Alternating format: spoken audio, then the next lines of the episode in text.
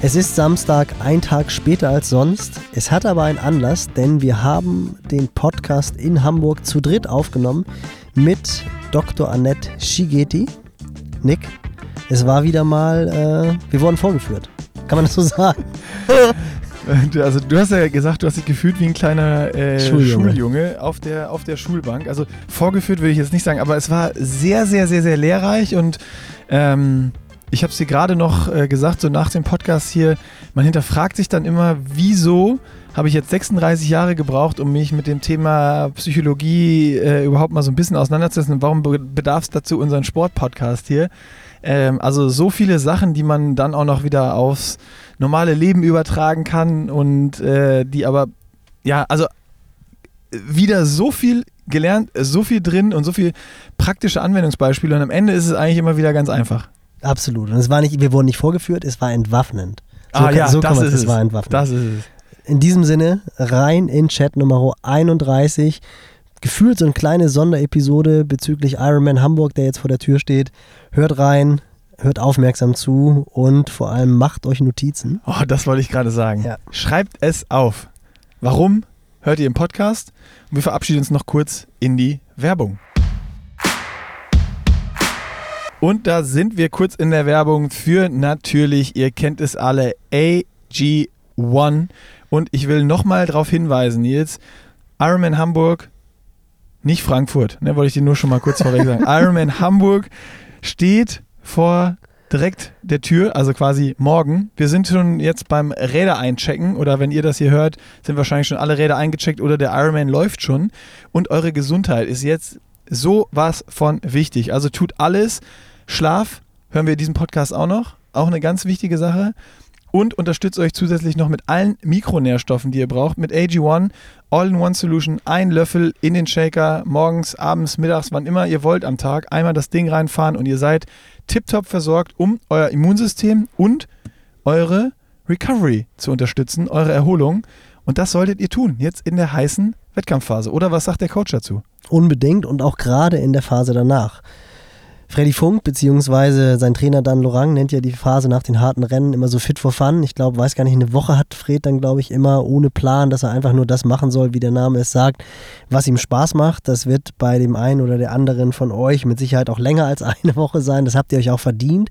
Ihr werdet euch mit Sicherheit auch das eine oder andere Bier und Burger gönnen, eigentlich so der Klassiker.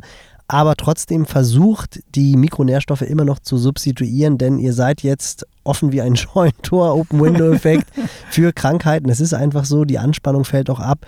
Und dann seid ihr dann doch wieder genervt, wenn ihr nach fünf, sechs Tagen merkt, boah, die Nase läuft oder ihr fühlt euch einfach nicht gut. Deswegen genießt es, genießt eure Erfolge. Aber achtet darauf, dass ihr die Mikronährstoffe entsprechend substituiert, um halt einfach auch die Regeneration einzuleiten. Und da hilft AG1 extrem bei. Dem habe ich nichts zu, hinzuzufügen, außer athleticgreens.com slash pushinglimits. Da findet ihr das Abo, da könnt ihr das Abo lösen und entsprechend euch einfach mal eine Packung AG1 ziehen.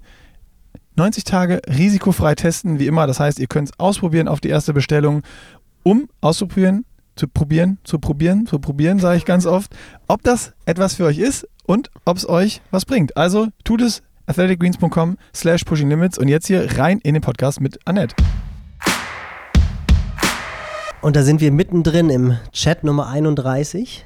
Wir sind Luftlinie 50 Meter vom Rennhotel des Ironman Frankfurt. Äh, Ironman Frankfurt. Müssen wir nochmal. Nee, das lass ich, von vorne. Nein, nein, nein, nein, nein. Nils, nee, das, du glaubst doch jetzt nicht, dass ich das rausschneide. Ah, Ganz im Ernst, also das bleibt definitiv im Podcast, dass du als da Hamburger sieht, da sieht beim man. Ironman Hamburg. Nee, weil aber das ist doch, das lässt sich auch erklären. Das ist ja, wir reden ja heute, wir sind nochmal bei Annette wieder alle in der Praxis heute und es ist, geht ums Thema Druck heute. Nur das ist so ein Druck für dieses Intro jetzt, dass du bei deinem Home Race Ironman Hamburg alles richtig machst und du hast es verkackt. Nee, Görke, Görke kann sich, er kann sich rausreden, weil es sind die Ironman European Championships und die waren eigentlich bei den Männern immer in Frankfurt. Deswegen habe ich Frankfurt sagen wollen. Aber nein, wir sind beim Race Hotel, 50 Meter Luftlinie vom Ironman Hamburg, also meiner Heimatstadt quasi. Nick hat es vorweggenommen, wir sind bei Annette in der Praxis. Freuen uns riesig, dass du dir wieder die Zeit für uns nimmst. Der Grund, dass wir so spät heute am Freitag erscheinen, ist, dass wir tatsächlich das erste Mal mit Gast in Dreierkonstellation aufnehmen, Nick. So ist es. Eine Das- Premiere. Eine Premiere, ja. Uh. Also, Und es ist die nächste Premiere. Annette ist der erste Gast, der zweimal im Chat. Ja, du musst, ich muss dir nur, du bist gerade, du hast ein neues Mikro. Ich sehe das nur, wenn du so seitlich reinredest, dann hören die Leute dich nicht. Also, das ist hier vorne. Okay. Da. Das ist, du hast wirklich Druck heute, Ja. Nils. Ich bin aufgeregt, ich freue mich. Ich bin noch im Urlaubsmodus, weil ich gestern Abend wiedergekommen bin. Ich wollte gerade schon fragen, hast du noch zu viel Peroni getrunken wieder Nee, heute, nee, nee, nee, nee, die Zeit ist vorbei. Und es war cool, ich bin gelandet und direkt am äh, Baggage Claim standen die ganzen Räder und ich war sofort im Ironman-Modus. Und heute war dann auch wirklich von morgens bis abends nur Ironman-Talks mit Fabian und Fritze, die natürlich auch unter Druck stehen. Und das war die galante Überleitung zu unserem Thema. Annette freut sich schon. Die ist nämlich eigentlich auch schon im Wochenendmodus. Noch nicht ganz, aber bald. Genau, noch diese blöde Aufnahme hinter dich bringen. Nein, ich du musst, arbeite ja morgen noch. Genau, noch ist kein morgen. Wochenende. Also Annette hat doch erst Sonntag-Wochenende. Wir haben sie gefragt, ob sie an die Strecke kommt. Aber du musst erstmal den Wagen umparken, weil du an der Strecke nämlich wohnst. Genau, ich wohne an der Strecke und muss den Wagen umparken und werde, glaube ich, eher einen Ausflug machen. Da seht ihr, also viel sehe ich ja gar nicht. Die fahren dann vorbei und da sehe ich ja nichts. Aber es lohnt sich eigentlich an die Laufstrecke zu kommen. Aber wir wollen jetzt nicht deinen Sonntag Wollte beeinflussen. gerade sagen, genau. das war ein erster freier Sonntag seit Wochen. Den kriegst du nicht. Ist ja auch so, wenn man äh, tagtäglich irgendwie mit Sportlern arbeitet oder sehr viel, dann muss man es am freien Tag wahrscheinlich auch nicht unbedingt dann nochmal Sport gucken wieder. Nee, ich gucke wirklich ganz, ganz selten Sport. Also ich gucke gern Tennis und Handball, aber dann wirklich nur, wenn ich da gar keinen kenne. So, das bringt am meisten Spaß, weil dann ist mir egal, wie es ausgeht und dann kann ich das ganz entspannt beobachten. Das ist geil. Aber sonst bist du befangen. Oder ja, wenn ich jemanden betreue, dann kann ich ja nicht, So, ja, nee, das meine ich aber arbeite ich wenn die ganze Zeit beim Gucken. Ja. Und so kann ich einfach nur gucken. Und das ist schön. Das bringt Spaß. So würden sich die Jungs 100 Meter weiter auch gerne fühlen. Die sind jetzt nämlich brutal on fire. Vor ein paar Stunden war das Pro-Meeting, da haben sie sich das allererste Mal begegnet. Erinnere ich noch aus meiner Zeit, das war immer so ein bisschen wie das Wiegen beim Boxen. Du kommst halt in den Raum, weißt auch, weil die Profis, die starten, müssen ja da sein. Du weißt dann auch wirklich, diejenigen, die jetzt im Raum sind, die werden am Sonntag auch starten. Ein, zwei werden vermutlich wieder irgendwie dann doch auch in den letzten zwei Tagen noch ein bisschen Magenprobleme haben oder was weiß ich, was passiert. Aber das ist dann so das erste Mal, dass du halt alle siehst, die dann am Sonntag an der Startlinie sein werden. Und spätestens da ist es dann wirklich so bewusst, jetzt wäre es ernst. Und deswegen ist das Thema Druck natürlich eins, was nahe liegt, um damit umzugehen und nochmal einen Schwenk zu machen. Letztes Wochenende Borussia Dortmund. Ich glaube, wir müssen nicht näher drauf eingehen, selbst wenn man kein Fußballfan ist. Annette, Ja. du, warst, du bist auch ein bisschen enttäuscht oder traurig. Nö, es tut mir leid. Also, aber ich bin da, ich bin gar kein Fußballfan, aber ich hätte es denen so gegönnt. Das ist eine sehr sympathische Mannschaft Genau. einfach. Diese Underdog-Mentalität. Ja, es wäre einfach mal in der Zeit gewesen in der Bundesliga, dass da wer anders äh, oben steht. Mich hätte es gefreut, ich war als Kind immer Dortmund-Fan, aber äh, seitdem ich irgendwie Triathlon gemacht habe, bin ich so ein bisschen aus dem Fußball auch rausgewachsen, sage ich mal. Also äh, ich habe jetzt wirklich Bundesliga oder irgendwas auch gar nicht verfolgt, aber das dann irgendwie schon. Also das hat mich schon gepackt und es lief auch den ganzen Tag dann natürlich Köln, äh, ne, NRW, Nähe zu Dortmund. In Köln hat Bayern Ich wollte gespielt gerade sagen, Köln hat gegen gegen, Bayern Köln gespielt. und äh, da war überall dann natürlich im Radio was den ganzen Tag Thema und du kamst eigentlich egal, was du gemacht hast, nicht drum rum, dass du es irgendwie verfolgt hast und hast die Konstellation nochmal von allen Seiten beleuchtet bekommen. Und äh, ich saß dann als in der finalen Phase wirklich im Auto und hatte die Bundesliga-Konferenz an.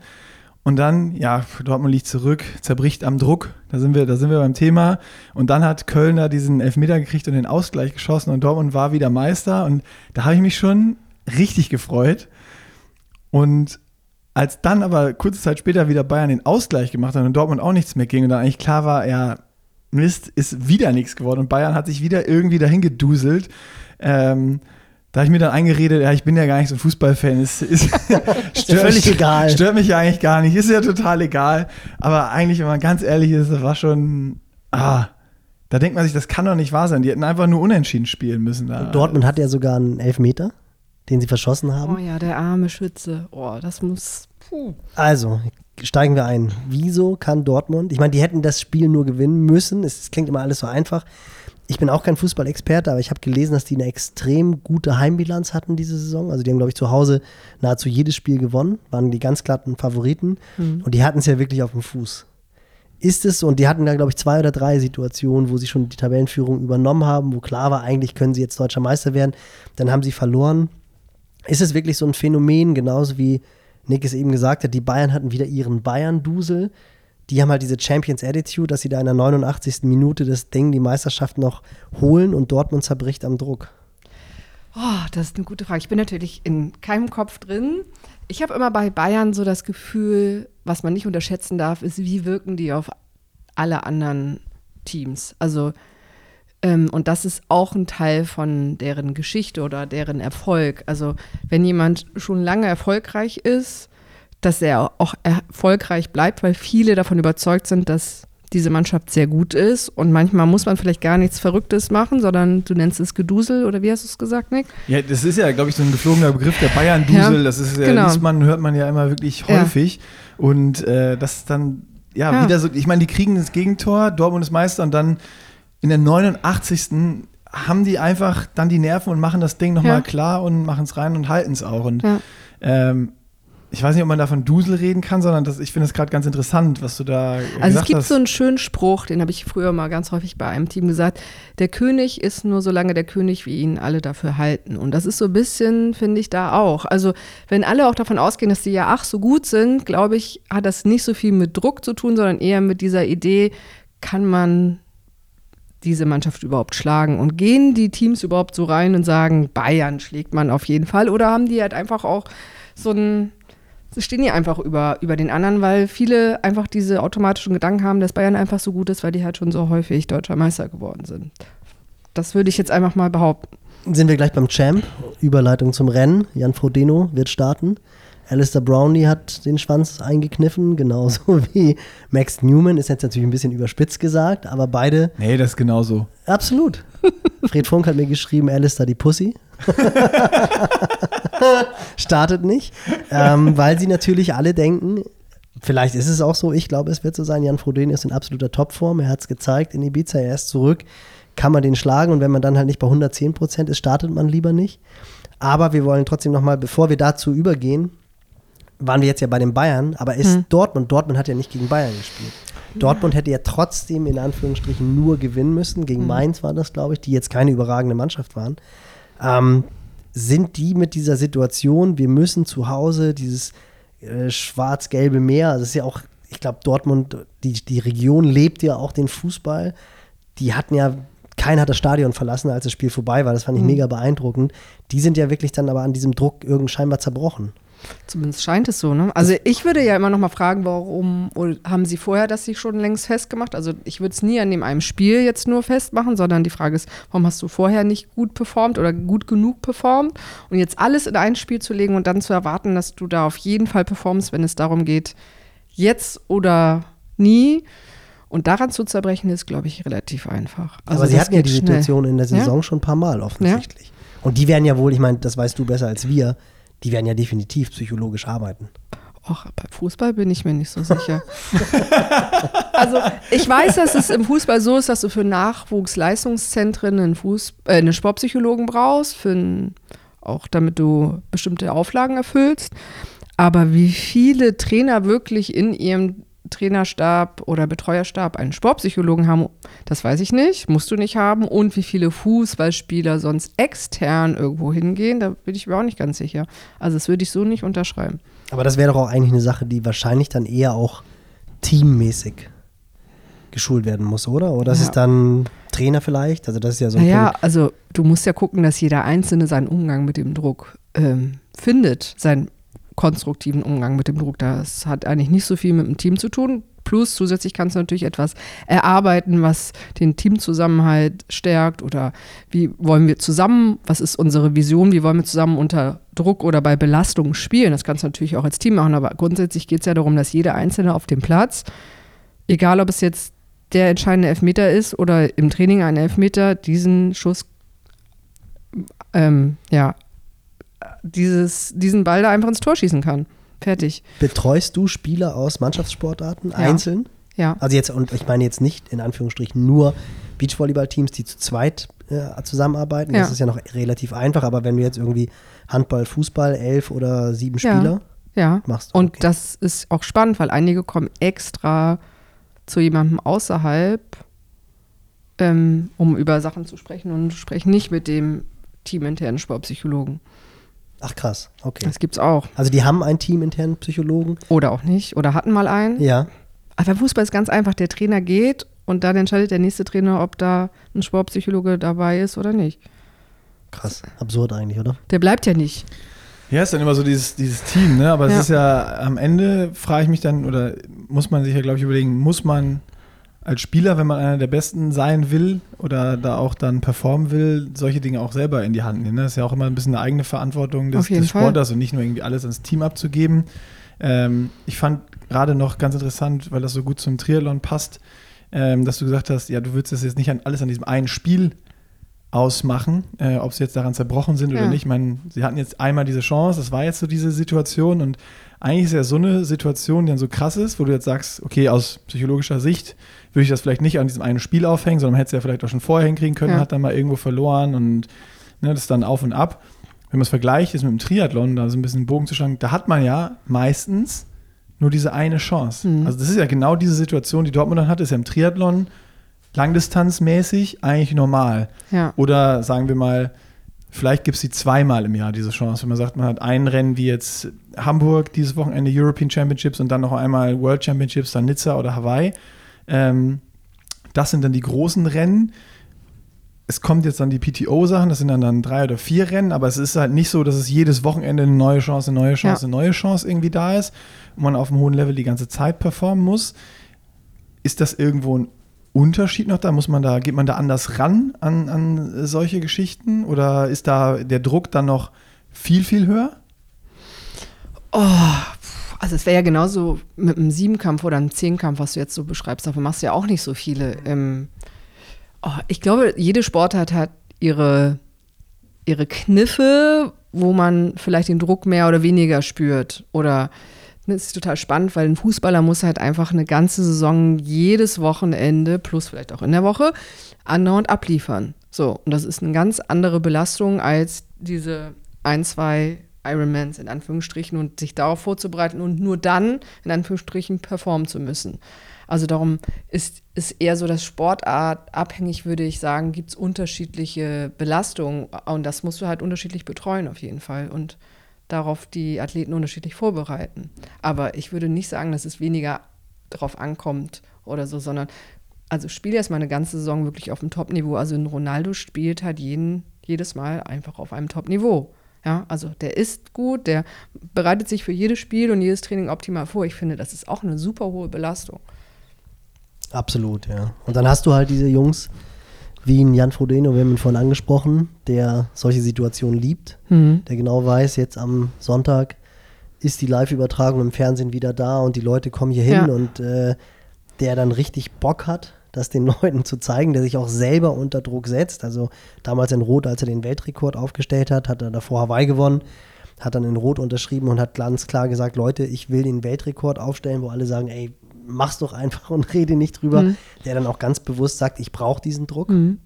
Witzigerweise, als er jetzt sein Comeback gemacht hat, ich glaube vier oder fünf Wochen ist es her, PTO-Rennen auf Ibiza hat für viele überraschend ein Australier gewonnen, der letztes Jahr auf Hawaii auch schon sehr stark war, Vierter geworden ist und der dann im Interview gesagt hat, dass er auch in Hamburg startet. Ah, und das hat dann okay. Jan Frodeno im Interview mit dem Triathlon-Magazin erfahren und hat dann kurz mal so geschluckt. Also zumindest hatte ich so den Eindruck, wir waren uns eigentlich alle sicher, dass er dann so eine extra Portion Motivation hatte.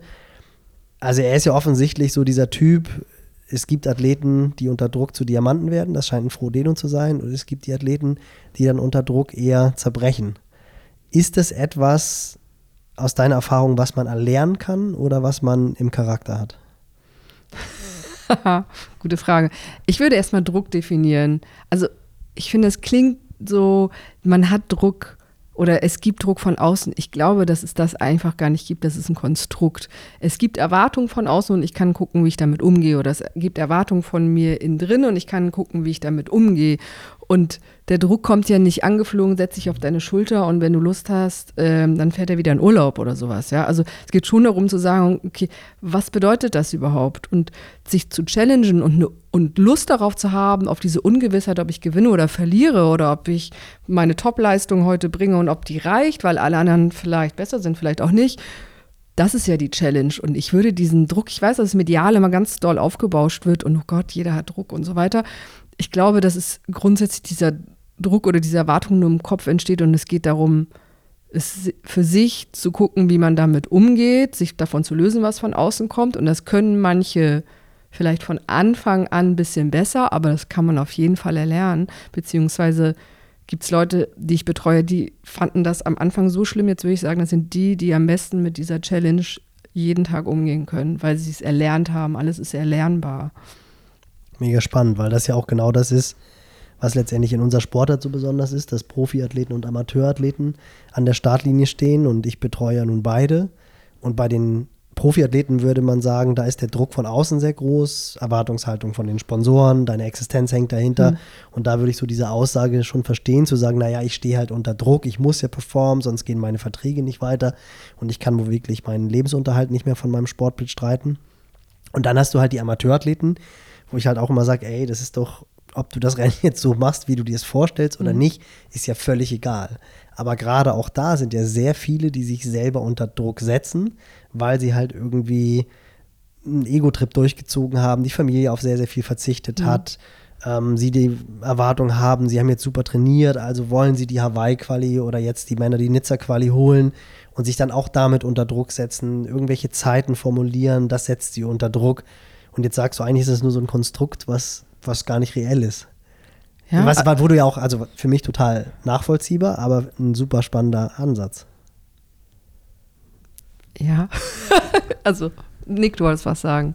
Nee, ich finde das äh, genauso, was Nils gesagt hat. Also dieses, vielleicht ist das auch so, ich glaube, ähm, wenn man das eher als Erwartungshaltung äh, sieht oder als etwas, was da ist, ist es ja was anderes als dieser Druck und du hast eben gesagt, das ist so was, was in den Medien immer sehr stark aufgebauscht wird oder aufgenommen wird. Und mhm. das war für mich noch ein ganz, ganz spannender Aspekt, wo ich das von dieser Seite auch noch nie betrachtet habe, sondern für mich ist das etwas so, ja, Druck kennt man. Das ist normal, das hat man, das ist erlernt irgendwie, weil man das, wie gesagt, in den Medien, Nachrichtenportalen, äh, Fernsehen, überall ist immer davon die Rede im Zusammenhang mit Sport, sei es jetzt Dortmund, die sind am Druck zerbrochen ähm, die Sponsoren machen Druck, ich muss mal wieder, oder ich mache mir selber Druck, weil ich habe ja als äh, Athlet, wie Nils gesagt, ich bin jetzt ein Profisportler, der performt nicht. Mhm. So ein Jahr, ich bin verletzt und denke mir dann, oh, was denken jetzt meine Sponsoren? Und dann erzähle ich allen, ach, ich mache mir jetzt gerade selber so viel Druck. Aber eigentlich, wenn man ein Stück zurückgeht, wie du gerade gesagt hast, und draufschaut auf die Situation einfach nur und sich dann mal fragt, okay, das sind jetzt Erwartungen und vor allen Dingen dann ja auch noch Erwartungen, die ich in meinem eigenen Kopf habe, die ich mir kreiere, weil ich Annahmen tätige. Das ist ja so, vielleicht sagt der Sponsor auch, ja, der ist verletzt, ich mache dem, ist alles, ja. alles gut, äh, die Saison abgeschrieben, nächste geht's weiter. Ja. So, und geht man das manchmal so an, dass man äh, das vielleicht auch zurücknimmt und guckt, wo, wo, kommt das überhaupt her? Machst du dir das? Kommt das wirklich von außen? Also mhm. wo ist die Quelle wirklich? Ja. Und ist es dann auch eine Lösung, dann vielleicht mal zu sagen, ich spreche mal mit dem Sponsor, mhm. ob es da überhaupt Druck gibt oder Erwartung gibt oder nicht. Ja. Also wie, wie kann ich sowas lösen, wenn ich das bei mir merke? Also ich glaube, es ist also mit dem Sponsor und ähnliches ist für mich so ein Realitätscheck, also wirklich mal zu überprüfen, ist das überhaupt oder ist das alles in meinem Kopf und da mal nachzufragen. Und das andere ist, also es macht ja gar keinen Sinn, jeden Tag zu trainieren, um zu trainieren, um zu trainieren, um zu trainieren. Das heißt, dieser Wettkampf oder diese Challenge, da überprüfe ich ja, ob meine Leistung reicht. Für was auch immer. Ja? Also für das, was ich mir vorgenommen habe, dafür, dass ich aufs Podest komme oder nicht. Und das meine ich mit so einem Konstrukt. Also ist ja ein Wettkampf, ist ja ein Konstrukt von außen. Und ich sollte schon freiwillig dahin gehen und sagen, ich habe das und das reingepackt in mein, meine Familie vernachlässigt oder bin Vollprofi und habe so und so viele Sponsoren. Und jetzt messe ich mich mit dem anderen und gucke, wie weit ich damit komme. So. Und dann nennen wir es Ironman oder nennen wir es Olympische Spiele oder wir nennen es äh, Bundesliga. So. Aber ansonsten ist es ja nichts anderes. Und kein Sportler, also die wenigsten Sportler trainieren ja, um zu trainieren. Also, sondern die möchten ja dann gucken, ob es reicht. Ich muss schon wieder so lachen, weil das genau ist wie bei der ersten Episode, die wir mit dir aufgenommen haben, die ich danach auch nochmal gehört habe. Und das alles so einfach klang. Ich komme mir gerade vor, ich glaube, Nick, dir geht es genauso wie so ein Schuljunge, irgendwie so erwischt und denke die ganze Zeit, was rede ich eigentlich mit meinen Athleten, wie wir mit dem Druck umgehen können und wie wir das besser hinbekommen. Und jetzt sagst du so in zwei, drei Sätzen, das, also das klingt total sinnvoll, was du sagst. Und auch gerade dieses, man trainiert natürlich auf eine Sache hin und will dann überprüfen, wie das Ganze funktioniert hat. und das, das ist so eine, so eine total einfache, fast schon kindliche Sichtweise, die, ja, ich, äh, ich komme echt vor wie so ein Schuljunge in der Grundschule. Oh nein, das wollte ich aber nicht. Nein, das, nein, das war nicht total positiv, weil ich wirklich, ich finde es halt faszinierend und das war auch schon im ersten Podcast so, wie du mit einfachen Sätzen eine Situation, die vermeintlich riesig groß ist, entwaffnest. Und man dann einfach merkt, der Berg, der vor einem ist, der ist keine 8000 Meter hoch, sondern das ist ein Hügel und ich gehe da jetzt einfach drüber. Oder mhm. versuche einfach drüber zu gehen und wenn er dann doch zu hoch ist, dann übe ich ein bisschen mehr und dann ist er beim nächsten Mal so hoch, dass ich ihn überschreiten kann. Ich habe genau zu dem Thema, ist mir gerade so, weil es auch voller Flashback war zum, zum ersten Mal, wo wir, wo wir aufgenommen, zur ersten Episode, aber total schön. Und das kannst du wahrscheinlich aus der Erfahrung sagen, wenn du jetzt mit Athleten zusammenarbeitest hinterfragen Athleten oder manche Leute, ist ja auch vielleicht dann gesellschaftlich, muss ja nicht immer nur Sport sein, hinterfragt man einfach manchmal auch zu wenig. Oder wenn man Gedanken im Kopf hat, also fragt man sich zu wenig, wo kommen die her und ist das jetzt wirklich so? Also du hast auch beim letzten Mal immer von so einem Realitätscheck gesprochen mhm. oder jetzt dieser Leistungsüberprüfung. Ja. Und eigentlich ist es ja dann nicht mehr. Also da, ob ich jetzt beim Ironman gut performe nicht, hängt jetzt mein Leben nicht von ab. Und mache ich mir jetzt nur den Druck oder macht mir meine Familie den wirklich? So, das ist ja mhm. diese, diese Frage. Und das ist, jeder hat immer so ein ganz klares Bild im Kopf, wie es bei einem ist. Ja. Und das mal zu hinterfragen. Ja. Macht man das zu wenig? Ich glaube, dass man das zu wenig macht, beziehungsweise dieses schöne Wort gibt es ja, Konstruktivismus, dass jeder seine eigene Realität hat und dass ich immer davon ausgehe, dass es die Realität von allen ist und man zu hinterfragen, aus welcher Brille ich überhaupt gucke und was es bedeutet und wo drin ich mich gerade befinde, aus so einer Metaebene rauf zu gucken, ich glaube, ich meine, dafür musst du dir halt Zeit nehmen, ne? Also ich weiß nicht, also ich mache es jetzt wahrscheinlich auch nicht häufig genug und ich würde davon ausgehen, dass es viele nicht so häufig machen, aber ich weiß es natürlich nicht. Ja, man ist ja irgendwie auch dann, also das Thema Druck habe ich nie hinterfragt, weil das so präsent ist, mhm. in, in, immer mit Sport, in Profisport hört man früher oder später, eher früher, ja. das Wort Druck. Und das ist etwas, wo ich sage, ja, das ist, das gehört dazu. Ja. Aber das dann mal als Konstrukt zu sehen, dass man sich selber vielleicht auch nur macht und das eigentlich von meinem Umfeld und sowas gar nicht existent ist, wäre ich nie auf die Idee gekommen, das so zu sehen. Hm. Und das finde ich, super spannend. Aber ich glaube, wir wachsen damit ja auch auf. Also Prüfungssituationen in der Schule. Ne? Also es geht ja viel darum, Leistungen zu überprüfen, zu gucken, ob es reicht und so weiter. Also es ist gesellschaftlich ja schon auch immer wieder ein Thema, ja. Und die zweite Werbung, der zweite Presenter heute wieder M ON. Sports Nutrition steht auf dem Plan jetzt und das passt ja in die heutige Episode wie die Faust aufs Auge. Wir haben schon mehrfach gesagt, Ironman Hamburg steht direkt vor, ich sag's dir nochmal, ne? Hamburg. Hamburg, nicht Frankfurt. Steht direkt äh, vor der Tür. Und was braucht man da? Natürlich die richtige Race Nutrition. Und unser Partner jetzt hier, MON Sports, die haben einen Fueling-Plan geschrieben. Alle Infos, das ist jetzt hier auf die Challenge Rot bezogen, aber natürlich kann man das auf jede Ironman, Langdistanz, Challenge Rot, was auch immer, äh, äh, Distanz oder Wettkampf beziehen, die man möchte. Und es gibt noch einen Bundle, also ein Race Bundle, bestehend aus einmal Race Power Carb X, einmal Power Carb, sechs Gels und Trinkflasche und Edelstahl Dosierlöffel. Ähm, und das ganze Bundle gibt es exklusiv für 39,50 statt 52,67. Nur solange der Vorrat reicht. Alle Infos packen wir natürlich unten in die Show Notes. Das heißt, ihr könnt dort einmal das Bundle euch holen zum Vorteilspreis und ihr könnt euch natürlich den Fueling-Plan mal durchlesen, wenn eure Nutrition-Strategie noch nicht on point ist. Wie wichtig ist das aus Coach-Sicht, vorher einen richtigen, guten, wasserdichten Plan zu haben, wenn es ums Thema Fueling geht? Ja, ich glaube, da brauchen wir gar nichts zu sagen. Das ist natürlich, viele sagen so die vierte Disziplin im Langdistanz-Triathlon, die Ernährung. Das ist elementar und äh, MON macht da einfach wirklich sehr gute, innovative Produkte. Viele von unseren Athleten werden das jetzt auch in Hamburg benutzen.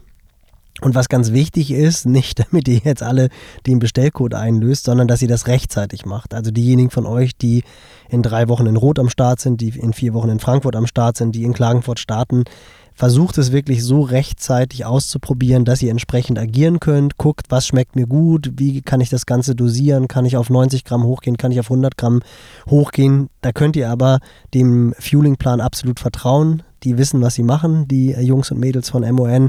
Also wirklich dickes Daumen hoch für die Arbeit, die sie sich da gemacht haben. Laura Philipp, glaube ich, äh, muss man nicht viel zu erzählen. Die Leistung, die sie bringt, die benutzt die Produkte auch. Ich gehe auch davon aus, ziemlich sicher, dass sie sich auch nach dieser Fueling Strategy ernähren wird.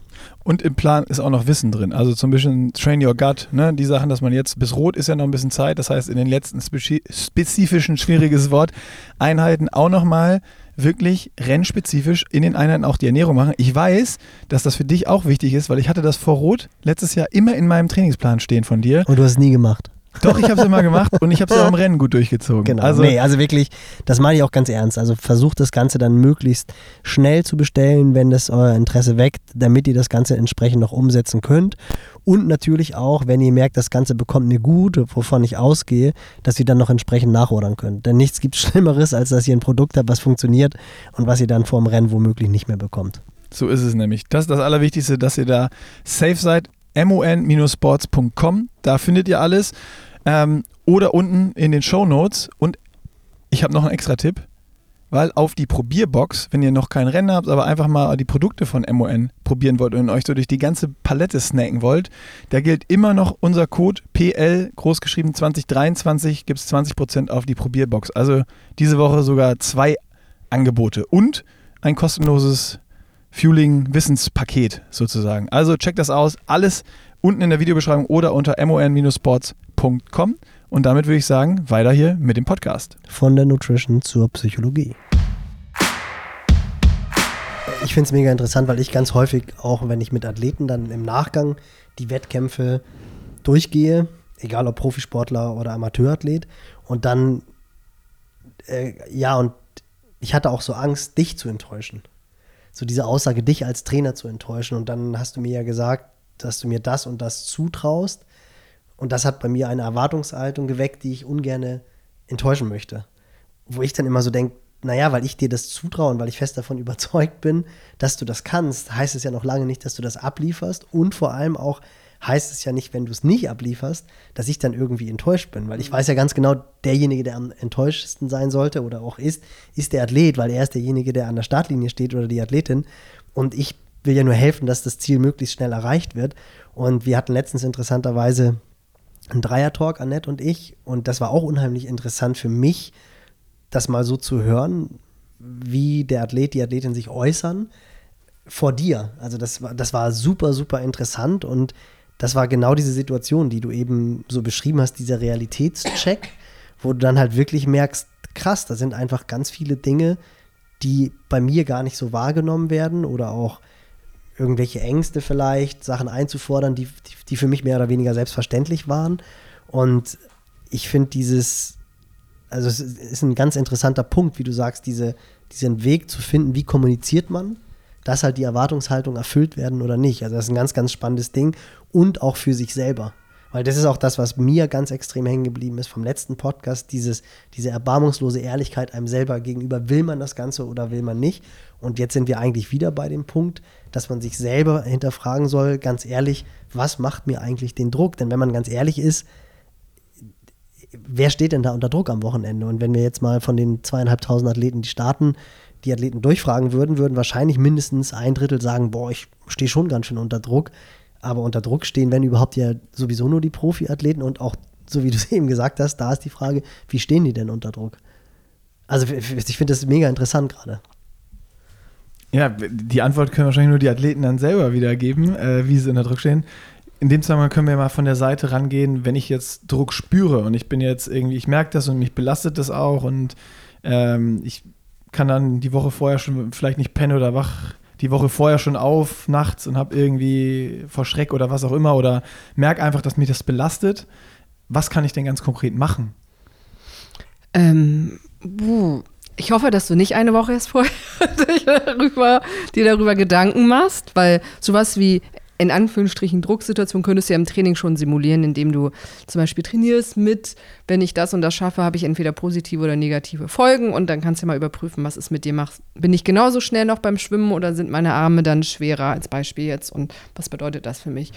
Ansonsten bin ich immer so der Fan davon, sich zu fragen, wenn ich diesen Druck spüre in meinem Körper, wo spüre ich den? Wenn ich den Druck äh, bemerke als Emotion, was macht das mit mir? Und wenn ja, wo sitzt diese Emotion? Was sind das für typische Gedanken? Und das heißt, du kannst dann auf diesen drei Ebenen, körperlich, emotional und kognitiv arbeiten. Und dann gibt es natürlich ganz, ganz viele verschiedene Sachen. Also angefangen von Emotionsregulationsmechanismen, die eher so im Körperlichen unterwegs sind, also so Entspannungsverfahren, wie kannst du deine äh, Gedanken verändern oder einen Gedankenstopp einführen, dass sozusagen diese ganzen Gedanken einfach immer nicht weiterspinnst.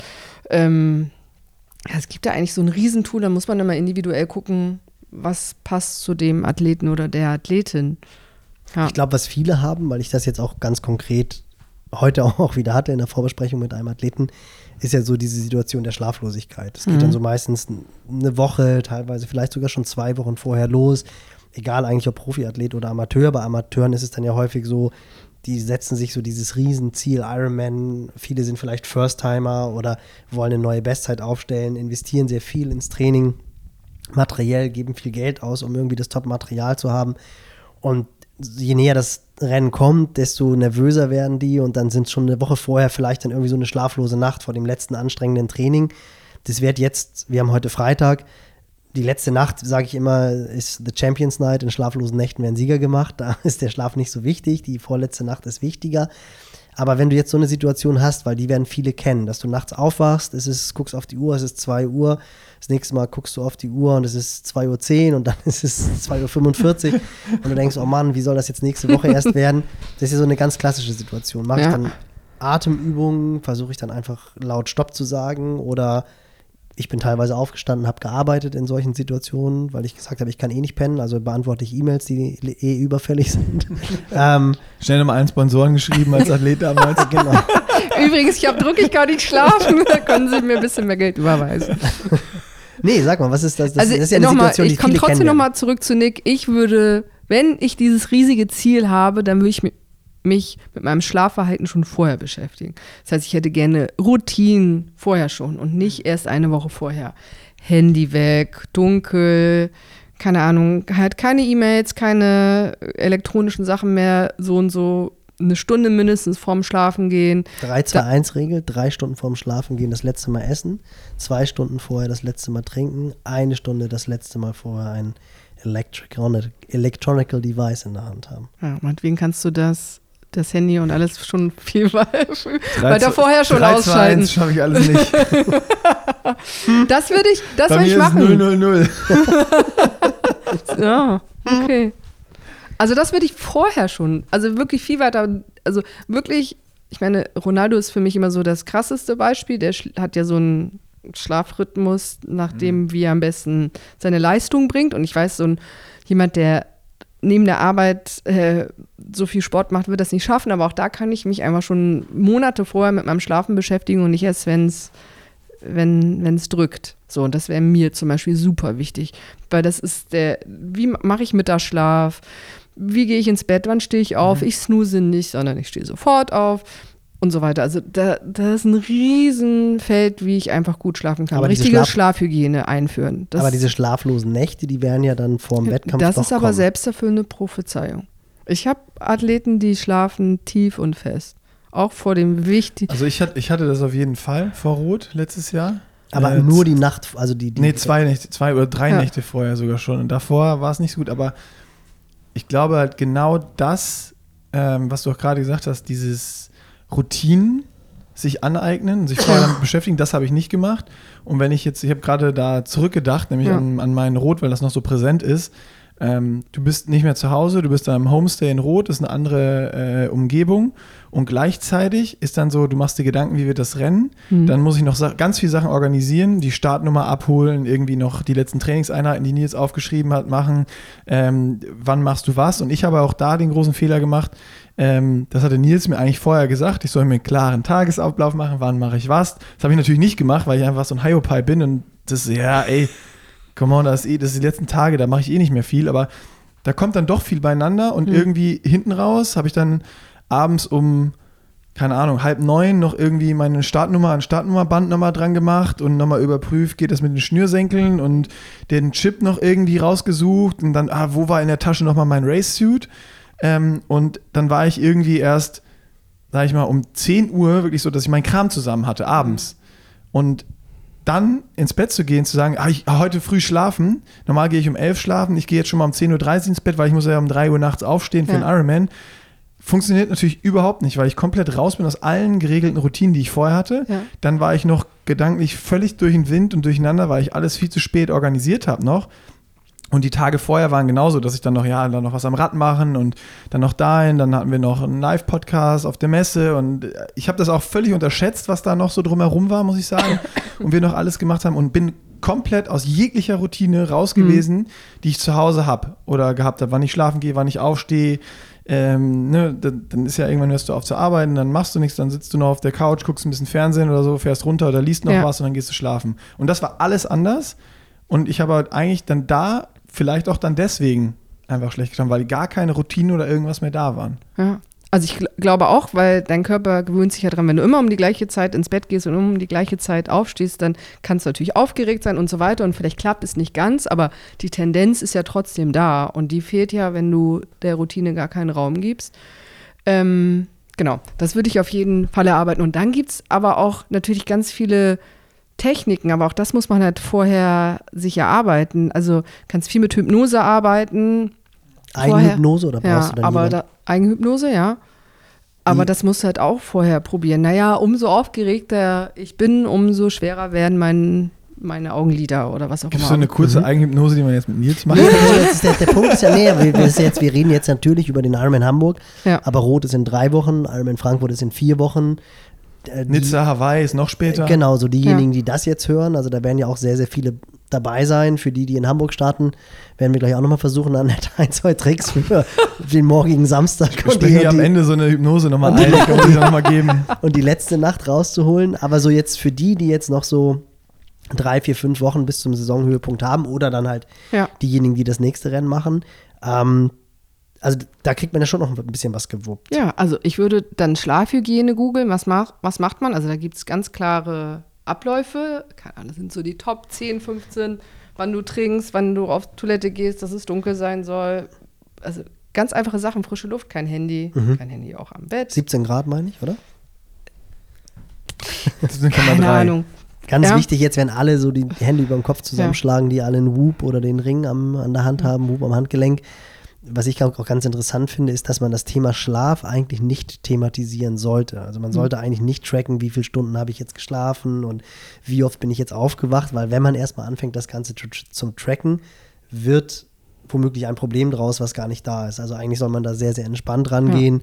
Das ist auch mal so eine Diskussion, die ich mit vielen von ähm, unseren Athleten führe, wo ich dann halt denke, ey, mach dir da gar nicht so viel Gedanken, weil in dem Moment, wo du dir da Gedanken drüber machst, wird es zum Thema und das soll es eigentlich gar nicht werden.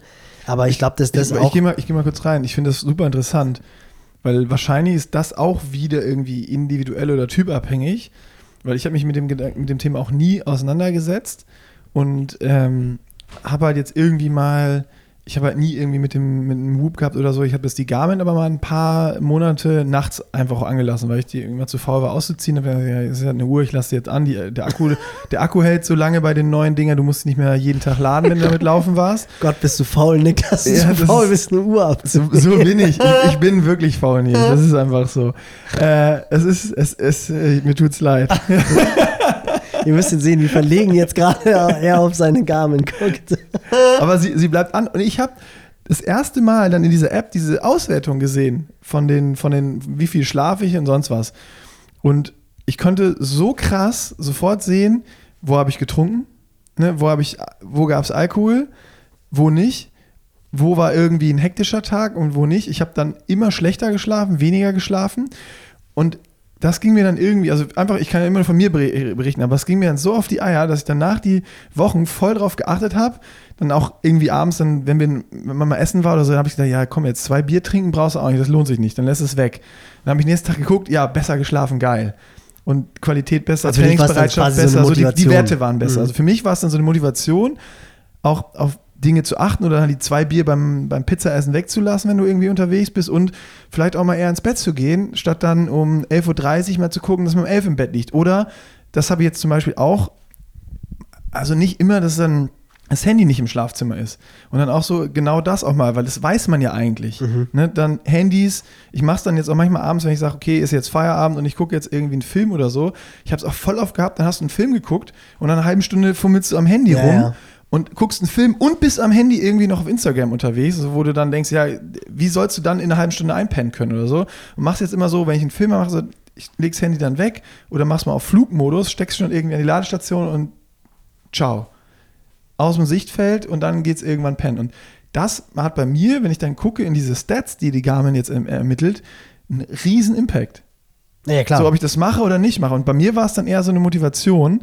Und aber klar, wenn man vielleicht so Routinen schon hat für sich und trackt dann noch irgendwie alles, dann kann es vielleicht auch irgendwie in die, in die andere Dann Richtung würde ich den Trainer Aber- das tracken lassen, wie du schläfst. Also das, Oh ja, das musst, du ja auch nicht, musst du auch nicht immer alles selber machen. Dann lass ihn da gucken und dann kann er daraus ziehen, wie er deinen Trainingsplan anpasst, wie deine Regeneration ist und fertig. Da musst du dich jetzt ja nicht auch noch mit beschäftigen. Aber ich würde dann zum Beispiel, die, was du angesprochen hast mit dieser schlaflosen Nacht oder vielleicht auch zwei schlaflosen Nächten ähm, vorm, vorm Start. Also ich glaube auch, dass man davon nicht stirbt oder die Leistung jetzt total runtergeht. Aber ich würde dann halt zum Beispiel, dann bleib doch liegen. Ja, du, du hast E-Mails gemacht. Aber ich würde sagen, bleib liegen, mach, lass die Augen zu, atme entspannt in den Bauch und nimm auf jeden Fall nicht dein Handy in die Hand, sondern dann ruhst du halt. Das heißt, du regenerierst ja trotzdem, dann Ja. hast halt keine Tiefschlafphase, ist doch auch egal. Also ähm, dich jetzt verrückt zu machen, dass du nicht schläfst und dass du darum keine gute Leistung bringen kannst, dann würde ich sagen, frag, mach eine Umfrage, bevor du ins Wasser springst. Ich würde sagen, 80 Prozent haben auch nicht gut geschlafen. Ne? Also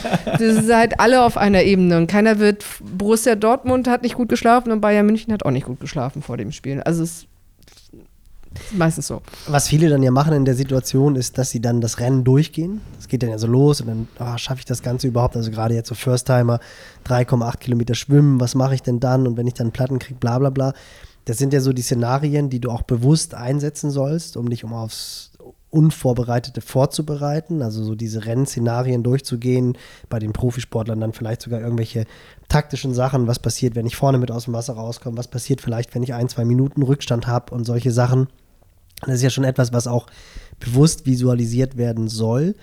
Wir versuchen immer unseren Athleten das so mitzugeben, dass sie sich ganz bewusst hinsetzen in den letzten Tagen und das vielleicht so dreimal am Tag für eine gewisse Zeit, je nachdem 15, 20, vielleicht sogar mal 30 Minuten ganz bewusst zu machen, damit, wenn das Gedankenkarussell wieder losgeht, was ja in den letzten Tagen immer wieder kommt, man dann ganz bewusst sagen kann, nee, stopp, damit habe ich mich ja schon beschäftigt und beschäftige mich in zwei, drei Stunden nach dem Mittagsschlaf oder vor dem Mittagsschlaf nochmal.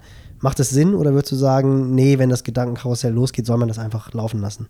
Nee, das macht total Sinn, selber zu bestimmen, wann ich mich mit etwas beschäftige und wann Ruhe ist und zu sagen, vielen Dank, lieber Gedanke, du bist um, keine Ahnung, ich sag so was, mach es dann um 15.43 Uhr oder irgendwas, was total ungewöhnlich ist oder nach dem Mittagessen oder keine Ahnung, so, hab eine feste Zeit und pack es dann dahin und danach kommt der, kann der Gedanke immer wieder kommen, aber du kannst ihn dann immer wieder vertrösten auf die Uhrzeit, die du dann festgelegt hast. Also kann man das ruhig auch so machen, dass man zwei, dreimal am Tag sich hinsetzt und dann wirklich ganz bewusst das Wie häufig, das muss man dann selber entscheiden. Also vielleicht reicht auch einmal, vielleicht braucht man es fünfmal, das weiß ich halt nicht. Das ist ja jeder unterschiedlich. Aber auf jeden Fall bitte nicht, wenn du eigentlich schlafen solltest, das zum hundertsten Mal wieder durchgehen. Also da geht es wirklich darum, mal zu regenerieren, weil du hast es häufig genug vorher in deinem Kopf wiederholt. Das Hoffentlich. ist ausreichend. Ich glaube, ganz, ganz viele machen sich da keine Gedanken drüber, weil das ist etwas, was man unbedingt machen soll und was gerade auch für diejenigen, die jetzt wirklich in drei, vier Wochen in Rot oder in Frankfurt dran sind, das solltet ihr wirklich frühzeitig auch machen, euch hinsetzen und dieses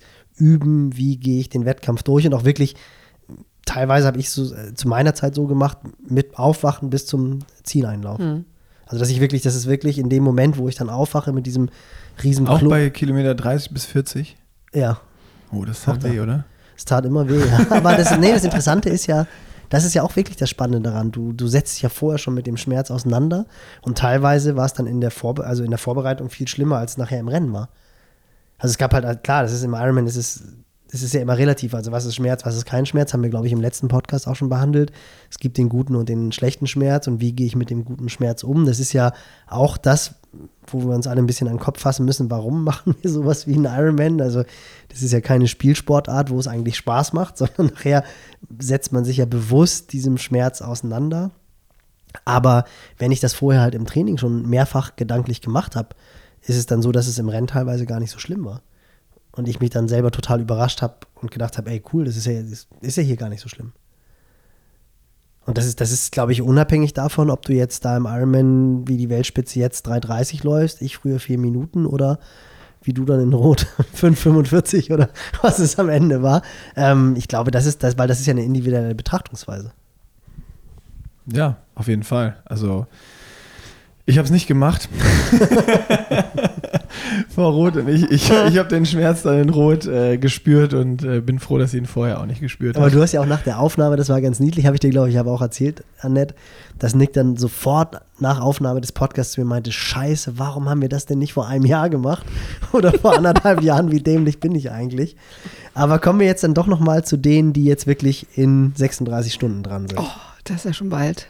Ja, ja, ich, Ja. du sollst jetzt auch keine Wunderdinge sagen, oder Ja. hast du, nee, Nick, du hast Nee, nee, ich habe genau dazu nochmal auch so dieses Ding, weil ähm, wir haben jetzt ja gesagt, es gibt ein paar Techniken, dass man sich irgendwie entspannen kann oder ne, Schlafhygiene, solche Sachen damit Mhm. beschäftigen. Hypnose.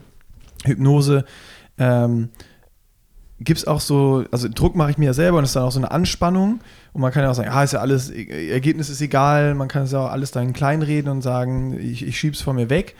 Kann man da auch zu viel in die Richtung machen, dass man sagt, okay, ich habe da gar nicht mehr so den Fokus dann für so ein Event oder für so einen langen Tag, dass ich da auch dann vielleicht zu locker reingehe und dann entsprechend auch kein gutes Ergebnis bei rauskommen kann? Also auf jeden Fall, also zu wenig Anspannung, also körperlich und im Kopf ist natürlich auch nicht leistungsfördernd. Also es geht schon um so einen, sagen wir mal, so einen Mittelweg im Durchschnitt und es geht darum, auch nicht die Gedanken wegzuschieben, sondern sie so zu formulieren, dass sie für dich hilfreich sind. Also nicht zu sagen, ach, dann starte ich halt nicht oder kannst du natürlich auch entscheiden. Also zwingt dich ja keiner zum Glück. Aber zu sagen, okay, was wäre ein hilfreicher Gedanke? Nicht, oh Gott, ich muss das unbedingt schaffen, sondern ich habe jetzt so und so trainiert, realistisch ist die und die Zeit und ich habe jetzt wirklich Lust, mich da ins Wasser zu werfen und loszulegen oder und dann zu gucken mit Zwischenzielen, wo ich dann ankomme oder was auch immer. Also es geht schon nicht darum, sich auch das klein zu reden oder runterzudrücken, sondern realistische, konstruktive Gedanken zu formulieren. Und das ist manchmal gar nicht so, so einfach. Ja, also Ja, das ist ja super schwer. Also man, man ist ja. Ja. irgendwie immer in den Extremen. ja, Also entweder sage ich, ja, komm, ist egal, Ergebnis, das habe ich dann auch in Ja. Rot halt gemacht, bin ich wieder Mhm. bei mir. Ja, wir machen das ja nur als Test, das ist ja, Ja. nur ein Project. Bei mir kommt es ja echt nicht drauf an, was da jetzt für eine Leistung bei rauskommt. Und dann habe ich aber gemerkt, das wird aber auch dem Ganzen, was es jetzt hier ist, auch nicht gerecht. Mhm. Und ähm, irgendwie so eine gewisse Anspannung will man dann ja auch haben, weil man auch weiß, okay, wenn ich jetzt da reingehe wie in eine GA1-Trainingseinheit, Ja. was nur irgendwie vier Stunden locker Radfahren mit Kumpels Ja. ist, dann wirst du auch nicht performen. Also das Mhm. heißt, da diese Mischung zu finden oder die, genau die Mitte zu finden oder Ja. das, was für einen gut ist oder schlecht ist, ähm, ist ja wahrscheinlich auch ein Prozess, den man mal mit Testwettkämpfen oder auch über Jahre, über, von Saison zu Saison weiterentwickeln kann Ja. und, und da dran bleibt. Also da ist dann wahrscheinlich auch so nicht nur Druck, sondern auch dieses Sportpsychologie, diese, dieses ganz große Feld, ähm, sich damit einfach mehr auseinanderzusetzen einfach und zu hinterfragen und zu gucken, wo kommt jetzt was her und wie fühle ich mich eigentlich, ist ja dann auch genauso wie, wie jetzt im Ironman besser werden, nicht irgendwie ein Sprint, wo ich jetzt sage, ich mache das jetzt drei Monate Vollgas und dann Ja. habe ich alles gemacht und bin, bin irgendwie Master of Disaster, sondern das ist ja wahrscheinlich auch was, was über eine gesamte Sportlerkarriere auch gehen kann, man sich immer noch ähm, verbessern kann, sich selber da besser kennenlernen kann und ja. ähm, ist das so, wenn du guckst, Athleten, die du sehr lange betreust, musst du da schon weniger machen? Oder ist es auch immer noch so eigentlich wie fast am Anfang? Ich lache gerade, weil ich am Montag zu einem Athleten gesagt habe, Mann, ich betreue dich jetzt schon seit sieben Jahren. Ich habe irgendwie irgendwann gedacht, wir sind fertig, so als Spaß. Und dann hat er gesagt, nee, nee, nee, die anderen entwickeln sich ja auch weiter. Und wenn ich nur ein Prozent irgendwo über das Mentale rausholen kann, dann mache ich das. Aber das ist ja auch schon wieder ein ganz anderer Ansatz. Ja, Also das ist ja eine ganz andere Ebene nochmal wieder, als das so, wie gehe ich am besten mit Druck, Anspannung oder sonstigen Dingen um, sondern zu sagen, nee, ich, ich, ich- will das unbedingt und ich will alles rausholen, auch in allen Mhm. Bereichen. ja, Weil das ist ja auch so, Triathleten haben wir ja auch beim letzten Mal schon drüber gesprochen. Ähm, neuer Aerohelm, der 3 Watt spart, den kauft sich dann jeder sofort, wenn das irgendwo in der Zeitschrift liest.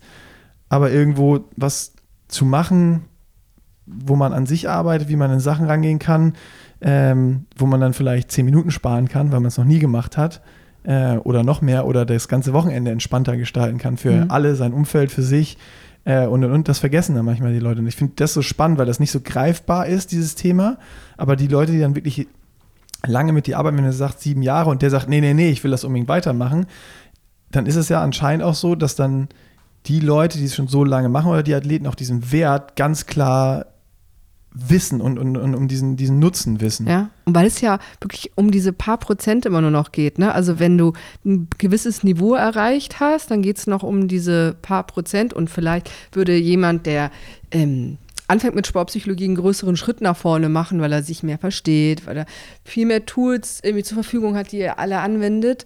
Aber dann, das ist halt nie zu Ende, weil nochmal, dann kommt die nächste Challenge und da möchtest du halt auch wieder der Beste sein. Und da, das heißt, dann gibt es wieder zwei, drei knifflige Situationen, die du dann, die du dann lösen musst und wo es dann, umso besser du wirst, vielleicht doch der Druck in dir steigt, weil viele von dir etwas erwarten. Weil du jetzt ja so gut bist, dann musst du es ja in Anführungsstrichen verteidigen, ja. Und dann kommst du wieder, wächst du in eine ganz andere Rolle und, und lernst nochmal einen neuen Umgang mit Belastung und Druck von, von außen und vielleicht auch von dir selbst, weil du vielleicht auch wieder mehr von dir erwartest. Ne? Ist ja Also kann man- ähnlich wie auch bei, also sag ruhig. Nee, sag. Ich würde sagen, es ist ja ähnlich wie bei dir eigentlich, die Parallele, was du auch oft erzählst als Coach, irgendwie, wie du vor fünf Jahren noch gecoacht hast oder was du den Athleten aufgeschrieben hast zu jetzt, ändert sich ja dann auch komplett. Und selbst da in der Beziehung ist ja auch so, dass du immer wieder aus neuen Sachen lernst, das wieder anpassen musst. Äh, oder Athleten, die du lange betreust, dass man mal das Konzept umstellen muss und sagen muss, okay, wenn ich jetzt immer nur den das Gleiche trainieren lasse, wird er auch nicht besser. Absolut. Also und das ist auch, ich habe auch gerade daran gedacht, ich glaube, wenn du erstmal vermutlich in die Fänge, ich formuliere es jetzt extra mal so, eines guten Sportpsychologen, einer guten Sportpsychologin geraten bist, ist es wahrscheinlich auch schwer, da rauszukommen. Wie lange arbeitest du mit den Athleten zusammen? Weil ich habe jetzt, es ist wirklich, ich habe jetzt sehr viel darüber nachgedacht, was Nick eben gesagt hast. Weil wenn ich jetzt mal schaue, die Athleten, mit denen ich zusammenarbeite, boah, da ist, würde ich sagen, der Schnitt vermutlich irgendwie fünf, sechs, sieben Jahre. Ähm, das ist einfach, also da ist kaum jemand dabei, der für zwei, drei Jahre mit mir zusammenarbeitet und dann sagt, nee, ich gehe jetzt. Ähm, Ich war nur eins. das stimmt. Das war Du senkst den Schnitt. Wahnsinn. Du senkst es total gemacht, runter. tut mir leid. Ähm, nee, aber weil es ist ja wirklich so, äh, deswegen ich spreche ich auch immer ganz bewusst von der Zusammenarbeit, weil ja beide sich weiterentwickeln Ja. und es dauert ja auch, finde ich, immer, also aus meiner Sicht, so zwei, drei Jahre, bis du den Athleten wirklich kennst, bis das gegenseitige Vertrauen da ist und bis du dann auch mal irgendwie so die Komfortzone verlässt. Du weißt, wie viel Input kann ich dem zumuten, dann auch ehrliche Antworten kommen und du merkst, okay, der, den, den kann ich viel mehr zumuten vielleicht du, also wird bei dir wahrscheinlich ähnlich sein, dass du die Athleten, die du betreust, wenn es jetzt nicht irgendwie, wie du es am Anfang gesagt hast, ein Fußballspieler ist, der jetzt muss und dann wechselt der Trainer und dann Ja. muss er nicht mehr. Ähm, das ist wahrscheinlich auch langfristige Zusammenarbeit, Ja, oder? auf jeden Fall. Und also ich arbeite ja auch nicht wöchentlich, sondern die haben ja auch immer wieder Zeit, aus Auf- den Fängen genau, herauszukommen ja. und dann wieder weiterzumachen. Ja, also es ist eine kontinuierliche Arbeit so. Und ich glaube auch ehrlich gesagt nicht, dass es da nur um die letzten Prozent geht. Also, weil, weil ich bin wirklich ganz fest davon überzeugt, also alle, die ich erlebt habe, die diesen Schritt gehen, weil es ja, es ist ja nicht immer nur dieses, wie reagiere ich jetzt in der Situation und wie reagiere ich jetzt in dem Wettkampf, sondern du lernst ja auch so viel über dich selber, was Ja. du ja auch im, im Alltag, das ist ja der Punkt. Total. Also, Das das ist ja, du hast ja ein gehabt, totales Transferverhalten, egal ob es jetzt im schlimmsten Fall dann vielleicht sogar irgendwelche Konfliktsituationen mit dem Partner, Partnerin sind, Fall. wo du dann auf einmal anfängst, die Psychologie-Trickkiste rauszuholen und dann sagt Nee, deine oder anders. Ich hatte letztens ein Coaching zu, wie kommt mein Partner damit klar, dass ich Hochleistungssportler bin? Oder meine Partnerin, ich sag ja. Und dann war das das Gespräch. Ja. Also wie kann ich meine Identität als Leistungssportler oder Leistungssportlerin behalten, trotzdem eine tragfähige Beziehung führen und dass mein Partner, meine Partnerin Verständnis dafür hat.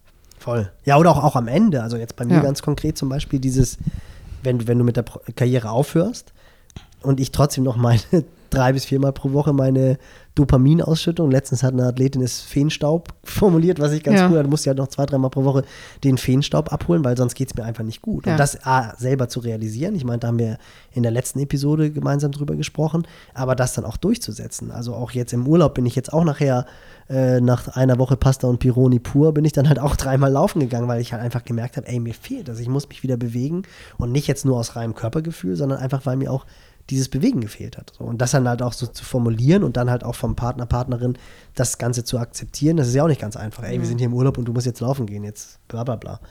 Ja, du kannst dich auf alle Bereiche des Lebens Voll. irgendwie überwenden. Das Aber ja deswegen nur- glaube ich halt, dass es halt ganz, ganz viel, es macht halt viel mehr Prozent aus als einfach nur ein paar Prozent, weil du ja, du stehst ja tagtäglich, gerade in diesem Triathlonsport, wo Hobbysportler zweimal am Tag trainieren. Das muss man sich auch mal auf der Zunge zergehen Ja. lassen.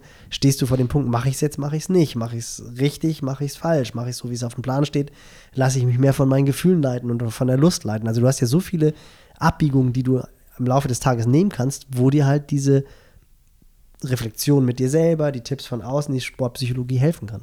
Ja, wir hatten es ja beim letzten Mal, weil so dieses große Ding, was bei mir ganz stark hängen geblieben ist, diese brutal ehrliche Antwort an sich selbst. Oder dass man so brutal äh, Ja. ehrlich an sich, ähm, zu sich selber ist.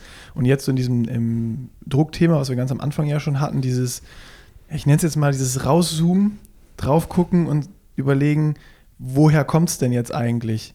Und das ist auch was für mich, wo ich sofort gedacht habe, gerade, ähm, das ist ja nicht nur irgendwie in einer Beziehung, nicht nur im Sport, sondern allein, wenn ich jetzt gucke, was wir jetzt hier machen. Wenn du einen Podcast aufnimmst oder wenn wir ein Video machen oder einen Blog schreiben, das, was irgendwie tagtäglich ich mich mit beschäftige, dann kriegst du oft für Sachen richtig viel, kommt richtig viel positive Sachen ähm, und total geil. Dann kommt ein negativer Kommentar, an dem hängst du dich auf. Ja. Ne? Und dann denkst du, oh, alles ist scheiße. Und du stellst sofort alles wieder in Frage. So, oh, okay, ah, nee, die Art, was wir da gemacht haben, das ist kacke, weil der Kommentar, der war jetzt wirklich blöd. Das, das können von 100 Kommentaren, kann ein negativer sein, trotzdem kommen diese Gedanken. Und dann einfach, das ist ja dann wieder eine Mischung aus beiden. Rauszoomen und einmal dieses brutal ehrlich sein. So, warum ist das jetzt da? Wo kommt das her? Oder der Druck, den man sich macht. Okay, da hat jetzt ein Video gut funktioniert oder ein Podcast war total gut. Jetzt müssen wir das wieder replizieren und nochmal machen. Oder der Ironman war gut, nächstes Jahr will ich noch besser werden. Ähm, und das dann zu merken und auch wieder wirklich von oben drauf zu schauen und nicht sich selber in seinem Hamsterrad immer weiter zu rennen und äh, schneller zu rennen und schneller zu werden, da irgendwo mal zum Halten zu kommen oder um mal rauszuspringen und das Rad weiterlaufen zu lassen, das finde ich halt so dieses Beeindruckende, was ich jetzt schon wieder total mitnehme und wo, wo ich sage, so, das ist so cool, dass du einen Podcast hast, wo du über was sprichst, aber auch so viel, also einfach für mich jetzt einfach so viel sofort schon wieder mitnehmen kannst, was du mal äh, machst. Die Frage ist immer, wie lange hält es dann an? Weil ich glaube, das ist ja das, was du auch gesagt hast mit diesem langfristigen. Man muss es anwenden. Man muss Mhm. diese Schlafroutine anwenden. Man muss diese, dieses Rauszoomen, dieses brutal ehrlich zu sich selber sein. Das bringt nicht so, ich habe jetzt diesen Impuls und äh, bei mir ist jetzt auch wieder zur letzten Episode voll viele Flashbacks und ich war voll bei ganz vielen Sachen so, boah, geil, das musst du eigentlich aufschreiben Ja. und öfter anwenden. Aber von den zehn Sachen, sage ich jetzt mal, die ich mir aufgeschrieben hätte, habe ich jetzt irgendwie noch drei im Kopf und die anderen sieben aber nicht mehr, weil Mhm. ich es halt nicht angewandt habe und nicht gemacht habe. Und das ist wahrscheinlich noch so, glaube ich, der größte Tipp, den man eigentlich geben kann, oder? Dass man diese Sachen auch wirklich guckt, was, was, was könnte mir helfen, was, wofür bin ich empfänglich oder das mal auszuprobieren und dann versuchen, diese Sachen auch tagtäglich auch wieder in Routinen irgendwie einzubinden Ja. oder auch zu Oder machen. zumindest realistisch gesehen vielleicht jeden zweiten Tag oder einmal die Woche und das über eine längere Zeit. Das ist mir, mir persönlich egal. Ich muss dann immer gucken, der Athlet, die Athletin, was kann die umsetzen, was ist wirklich ein Ziel, was nicht nur schön klingt, sondern auch umsetzbar ist und das gemeinsam erarbeiten und dann wirklich einbauen, so wie Zähne putzen. Ja. Jetzt hast du die Jungs und Mädels, die da am Wochenende in zwei Tagen, anderthalb Tagen in die Alster springen. Das ist etwa 500 Luftlinie, Meter Luftlinie von hier entfernt. Um das Ganze nochmal so ein bisschen anschaulich zu machen, irgendwie ganz cool eigentlich, wenn man hier so sitzt. Macht es Sinn, dass die 2500 Starter, ich schätze mal so die Hälfte hört mit Sicherheit davon unseren Podcast, Oh Gott, Alle, der Druck ist alle, hoch. Deutsch, Alle. Deutsch, deutschsprachigen. Ähm, Vorher noch, vor dem eine- Rennen noch. Ja, genau. Deswegen Machen ich das. jetzt Morgen, Druck. morgen ist ja easy. Morgen ist ja nur Check-in und dann noch die letzte Aktivierungseinheiten. Die hören das dann. Ist mir jetzt gerade gekommen. Macht das Sinn, dass die sich ihre Ziele, dass sie sich ehrlich nochmal hinterfragen jetzt, was möchte ich da morgen eigentlich reißen und das vielleicht aufschreiben? Oder ist das dann so ein Punkt, ich möchte gerne unter einer Stunde 10 schwimmen und dann komme ich mit einer 1,12 aus dem Wasser, weil die Strecke nicht 3,8, sondern 3,9 Kilometer lang war ähm, und alle länger geschwommen sind und dann ist schon so das erste, oh, uff. Das wäre ein Ergebnisziel, ne? Und da weiß ich halt nicht, ob du das Ergebnisziel so sehr beeinflussen kannst. Ich würde mir dann andere Zwischenziele setzen, die vielleicht nicht ein Okay, Ergebnis also was, was sollen die aufschreiben? Oder ein Resultat. Würdest du andere aufschreiben, weil die dann wieder eine Erwartungshaltung wecken? So Zeitziele oder sowas? Ja.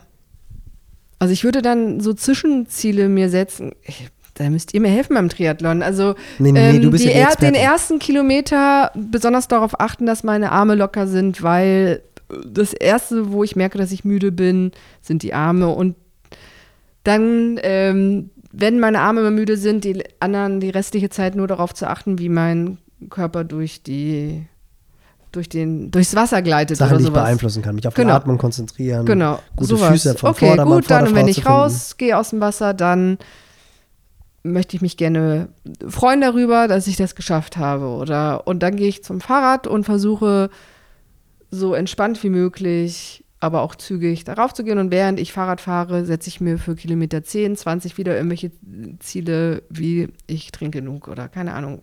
Also ich würde eher sowas machen. An, auf die Zeit guckt ihr sowieso die ganze Zeit. Aber ich würde mir solche Zwischenziele Beeinflussbare. Dinge. Ja, Und die würdest du aber aufschreiben? Ich würde immer alles aufschreiben, weil was ich aufschreibe, ist ja Gesetz, dann genau. Ja, und das ist ja wie Tagebuch schreiben. Also, wenn ich es aufgeschrieben habe, weiß ich, wo es steht und dann muss ich nicht immer tausendmal darüber nachdenken, was ich denn überhaupt gedacht habe oder was ich denken muss oder wie nochmal meine Ziele waren, sondern dann steht das, dann kann ich es mir nochmal angucken und dann werde ich wahrscheinlich 30 Prozent von diesen Zielen, die ich aufgeschrieben habe, weil ich bin ja vielleicht ein bisschen aufgeregt, während ich da schwimme, Fahrrad fahre und laufe, umsetzen und das ist ja völlig ausreichend. Ich finde das so spannend gerade, dass du sagst, ihr müsst mir helfen. Ähm, so was jetzt da wichtig ist bei einer Langdistanz oder ne, da ist man dann schnell beim Thema Pacing und Mhm. genug Ernährung und sonst was. Und wenn jetzt so, du bist jetzt überhaupt kein Spezialistin, muss man vielleicht auch nochmal sagen, was jetzt Ironman angeht und weißt nicht, wann jetzt was genau am besten zu tun und zu lassen ist Ja. und wie man sich wann fühlt. Aber wenn du jetzt einfach genau diese Tipps gesagt hast, das ist eigentlich immer wieder dieses Fokus zu sich selber, sich selber spüren, wie ist es denn gerade? Und das ist, glaube ich, deswegen muss ich so schmunzeln gerade, das ist so dieses, genau das, was ja beim Ironman das Allerwichtigste ist. Oder Nils, das ist du als Coach an, dieses regulieren, wie fühle ich mich gerade, die Pace überprüfen, zu gucken, ob ich genug trinke, esse. Du hast sofort alle wichtigsten Key Facts irgendwie äh, genannt, weil zu schnell geht eh erstmal jeder beim Schwimmradfahren laufen los und eigentlich ist es nie ein Problem, wenn irgendwer einen Wettkampf macht, dass es, dass es zu langsam ist oder so oder unter den Verhältnissen. Also ich glaube mal, das ist in den wenigsten Fällen. Ähm, und dann ist es vielleicht auch so, wenn, egal in welche Richtung ich es mache, bin ich zu schnell, bin ich zu langsam, wenn ich mich Ja. auf meinen Körper konzentriere, merke ich das. Ist zu locker oder ist es zu hart oder oh, ich habe Durst, oh, ich habe Hunger Hm. oder äh, die Technik ist total scheiße, weil ich konzentriere mich nicht drauf. Das fand ich gerade super faszinierend, dass auf so eine Antwort eigentlich oder auf so eine Frage genau die Antworten kommen, was du wahrscheinlich als Coach auch gesagt hättest. Naja, du warst ja eben sogar bei einem Athletengespräch kurz dabei. Ich weiß nicht, ob du da auch am Tisch saßt und ich halt gesagt habe, beim Ironman ist es ja wirklich ähm, Fehlermanagement. Mhm. Derjenige, der sich am ein und der die wenigsten Fehler macht und am besten mit den Fehlern umgeht, weil Fehler macht jeder oder jeder hat Herausforderungen und äh, muss mit diesen Herausforderungen umgehen. Und derjenige, der halt am besten mit diesen Herausforderungen umgeht, ist nachher am schnellsten im Ziel. Und Ja. ist, letztendlich ist genau das, was ich gesagt habe. Versuch dich auf die Dinge zu konzentrieren, die du beeinflussen kannst. Die Sachen, die du nicht beeinflussen kannst, da investiere nicht einen einzigen Gedanken, Mhm. sondern wenn du merkst, irgendwas läuft nicht gut, versuch herauszufinden, woran liegt das. Habe ich genug getrunken? Habe ich genug gegessen? Sitze ich entspannt auf dem Rad? Ähm, passt meine Position? Und diese, diese Gedanken auf die Dinge zu lenken, die du beeinflussen kannst. Und das ist ja im Grunde genau das, was du gesagt hast. Ja. Ist meine Atmung richtig? Ist mein Zug richtig? Ist meine Technik richtig? Nachher beim Laufen die Checkliste durchzugehen. Sind meine Schultern entspannt? Habe ich einen spitzen Armwinkel? Habe ich eine hohe Schrittfrequenz? Also ja, im Grunde genommen genau diese Punkte. Und das Spannende ist ja auch immer, dass du dann halt über diesen Gedankenfluss und diese Checkliste wirst du ja auch wieder abgelenkt von dem, was eigentlich Ja. passiert, dass dir vielleicht gerade die Beine wehtun und auf einmal rennst du wieder 10, 15 Sekunden pro Kilometer schneller und merkst es gar nicht und bist wieder aus dieser Negativspirale raus. So und äh, Das hat bei mir nicht mehr funktioniert. nee, aber du hast selber auch, aber es ist ganz interessant, weil du hast ja selber auch vorhin gesagt, genau auf diesen Punkt kamen wir zu sprechen. Du hast es du hast es vergessen und das ist halt auch wieder, das fand ich ganz interessant, was du eben gesagt hast, Annette, mit dieser Langfristigkeit. Ähm, ich bin davon überzeugt, wenn du jetzt dran geblieben wärst, egal ob es jetzt als Profi war oder als Amateurathlet, dass es beim zweiten, dritten, vierten Langdistanzwettkampf besser gegangen wäre, weil du im Nachgang die, die, die Sachen ja besprichst und es ist ja völlig okay, einen Fehler zu machen. Du darfst sie nur kein zweites Mal machen, du wirst irgendwelche anderen Fehler machen, das ist, äh, gehört dazu. Aber es werden ja immer weniger Fehler und die Fehler werden vielleicht immer weniger bedeuten und haben immer weniger Einfluss auf die Gesamtleistung am Ende. Also ich bin davon überzeugt, dass es beim zweiten, dritten Mal Langdistanz anders gelaufen wäre und besser gelaufen wäre. Auch. Jetzt will ich schon wieder reinreden, nein, dass ich weitermache. Nein, gar nicht. Aber, aber äh, nein, absolut richtig. Konstanz schlägt, halt, Konstanz schlägt halt immer diese, ich mache jetzt einmal alles richtig. Mhm. Und das ist, finde ich, halt mega interessant. Das war das Erste, was ich eben gehört habe, als du das gesagt hast, ist genau wie im, im Ausdauersport, in jeder Sportart. Ja. Und darum würde ich auch Jan Frodeno viel zutrauen, weil er einfach diese Erfahrung hat. Ne? Also der ist, hat wahrscheinlich schon jeden Fehler mindestens einmal gemacht. Und er ist halt FC Bayern München, das heißt, die anderen, die da in, in die Alster springen, werden mehr Angst haben vor ihm als er vor den anderen. Mhm. So wird ein Schuh draus. Die haben Druck, weil Jan Frodeno startet. Ja, und die anderen, die, die Pussys, wie Fred Funkes gesagt hat, die starten gar nicht erst. Die kommen gar nicht erst Der BVB, oder? Der BVB startet gar nicht. Alistair, die sind aber nicht zum Spiel gekommen. Alistair BVB Brownie startet gar nicht. zum Spiel gegangen. Und der erste FC Jan Frodeno steht da in der Alster. Ja, krass. Also ich äh, wirklich bin wieder so ein bisschen äh, baff, so wie, wie. Denk dran, Nils, direkt aufschreiben. Naja, das ist ja, das ist, nee, Annette hat mir, aber das weiß Annette auch. Ähm, das ist auch wieder eine Pflicht, Pflichtlektüre hier, diese Episode für die NG Training Athleten, weil ich sage halt auch immer, ihr schreibt es bei Training Peaks die Kommentare nicht nur für mich auf, sondern ihr schreibt es auch für euch auf, mhm. weil irgendwann mhm. guckt man immer wieder vor der langen Distanz, boah, wie habe ich mich denn in den letzten Wochen gefühlt? Und in der Situation, in der man drin steckt, wenn eine Situation oder eine Sache, eine Phase gerade nicht so gut läuft, ah, die Einheit hat jetzt nicht so gut funktioniert, das lief doch damals viel, viel besser. Und wenn ich dann nachgucke, wird mir vielleicht auffallen, dass es gar nicht so viel besser gelaufen mhm. ist, sondern ich habe das ja nur anders abgespeichert. Das sind wieder diese unterschiedlichen Wahrheiten, die es halt gibt und ja. Sichtweisen. Und es hilft nicht nur mir als Trainer im Nachgang zu betrachten, wie hat der Athlet sich gefühlt, sondern dem Athleten an sich hilft das halt so immens, wenn der gucken kann, wie ist die Einheit gelaufen, wie hat es sich angefühlt und dann ist eine Einheit abgespeichert, die die Bombeneinheit war und dann liest man hinterher, ah, die war ja gar nicht so gut. Mhm. Ich habe ja auch gestruggelt. So und oder auch, was ich jetzt auch hatte mit einem anderen Athleten, der auf einmal in einer Phase, wo es nicht so gut lief, gar nicht mehr kommentiert hat. Eigentlich kommentiert er relativ viel mhm. und auch für mich sehr wertvoll. Das ist, das ist ganz individuell, wie du sagst. Der eine schreibt vielleicht nur drei, vier Wörter, damit kann ich aber dann umgehen. Ein anderer schreibt mehr oder aber ich möchte auch nicht zu viel schreiben, wo ich sage, du, wenn es zu viel ist, dann lese ich es nicht bis zum ja. Ende. Ähm, aber die Informationen ziehe ich schon raus. Und da haben wir festgestellt, dass der Athlet auf einmal gar nicht mehr geschrieben hat. Vorher hat er relativ viel geschrieben und dann ist so, war so dieser Switch und dann haben wir geguckt, wann war eigentlich der Switch im Training, wann lief es nicht gut. Oh, guck mal, du hast ja gar nicht mehr kommentiert.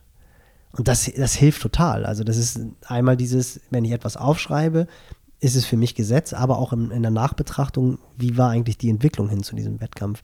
Also da, klar, es ist, äh, aber das, das, das, muss nicht Annette sagen, das sage ich auch, aber ich glaube, wenn Annette es sagt, hat es eine andere Bedeutung. Ja, ist spannend, ne? Manchmal geht es nicht darum, was man sagt, sondern wer es sagt. Absolut. Verrückt manchmal, ja, ich weiß. Krass. Haben Nick. wir noch was zum Thema Druck? Sonst würde ich sagen, wir, wir haben ja schon wieder äh, die Stunde vier voll. Oh, Ehrlich, wirklich? Jesus, die Zeit ist wieder gerannt. Es äh, rennt. Also brennt ihr noch was unter oder euch noch unter den Nee, ich fände es ich cool, wenn ich, Annette jetzt noch einmal, ich weiß, sie hasst mich dafür, weil das geht nicht so oh, einfach. Nein. Aber wirklich so, so. Die besten Tipps und Tricks? Nein, bitte. Für nicht. die, die jetzt in sechs, nein, was so sechs. Also, ja, ich, da, für die, das die jetzt am Start auch noch. Ich wollte jetzt nämlich dazu übergehen, dass jetzt Annette endlich die Hypnose mit dir macht. Zum Abschluss. Nach dem heutigen Tag schlafe ich vermutlich sofort ein. Vielleicht schläft aber auch Annette ein. Du hattest auch einen harten Tag, hast du gesagt. Nö, ich, nur eine lange Woche. Okay. Was wolltest du jetzt von mir nochmal genau? Tipps und Tricks. Nein, Top einfach. 3? Nein, nicht Top 3. Das sind Top 3 und die Rapid Fire und sowas. Nee, nicht. Aber so die Athleten, die jetzt da in 36 Stunden in die Alster springen ja. und die jetzt den Podcast gehört haben, wie wir festgestellt haben, 1800 davon. Ähm, kannst du denen noch was mitgeben? Also wenn die, ich sage zum Beispiel immer, wenn die nicht schlafen können, wenn sie nervös werden. Ich war teilweise vom Ironman so nervös, dass ich mich beim Einlaufen fast übergeben musste, Mhm. weil ich echt gedacht habe, es kommt mir gerade alles wieder hoch. Und ich sage immer, Leute, das ist das Adrenalin, genießt es, weil das gibt euch richtig viel Kraft. Ohne Mhm. dieses Adrenalin hättet ihr die Power gar nicht und nimmt es an und geht ins Wasser und sagt, ey cool, ich habe jetzt so diese extra Power. Das Superman-Kostüm, der Neo ist ein Superman-Kostüm und das Adrenalin gibt mir jetzt, das ist mein Kryptonite. Das ist so meine, meine, wie nennt sich das dann? Also so mein Mantra vor, den, vor dem Wettkampf. Was ist dein Mantra für die? Du meinst jetzt, wenn sie Jungs nicht schlafen können oder wenn sie kurz bevor sie ins Wasser springen? Egal welche Situation, auch wenn sie morgens aufwachen oder egal, einfach jetzt so diese letzten, wenn sie Check-in machen. Ehrlich gesagt, ich, das ist jetzt sehr einfach, aber ich würde halt wirklich jede Minute jetzt genießen. Also ich würde genießen, dass ich weiß, wie viel ich rein investiert habe. Ich würde genießen, dass ich jetzt, keine Ahnung, macht ihr noch diese Pasta-Party da vor? Oder Die gibt's, glaube ich, weiß gar nicht, ob sie noch Ja, genau. gibt, aber die macht ja jeder ja, individuell. ja. Ge genieß das, diesen Tag davor, genieß, dass du nicht schlafen kannst. Das ist doch total großartig. Wenn du schlafen kannst, kannst du es genauso genießen. Also genieß jetzt jede Minute, bis du ins Wasser springst und dann genießt du es nochmal doppelt. Weil ich glaube, es wird wehtun, es wird aber auch riesig Spaß machen und belohn dich dafür, was du alles investiert hast, indem du, indem du das genießt. Ich bin äh, glücklich mit dem äh, Satz. Das, das kann man einfach so stehen lassen, würde ich sagen. Das ist so, fokussier dich einfach drauf, was es ist. Du kannst eh nichts mehr ändern. Genieß es einfach und dass es endlich losgeht, weil, also da haben ja alle Athleten mindestens mal ein halbes Jahr drauf hintrainiert. Hammer, ah, ich setze ein Ausrufezeichen hinter. Dann machen wir das.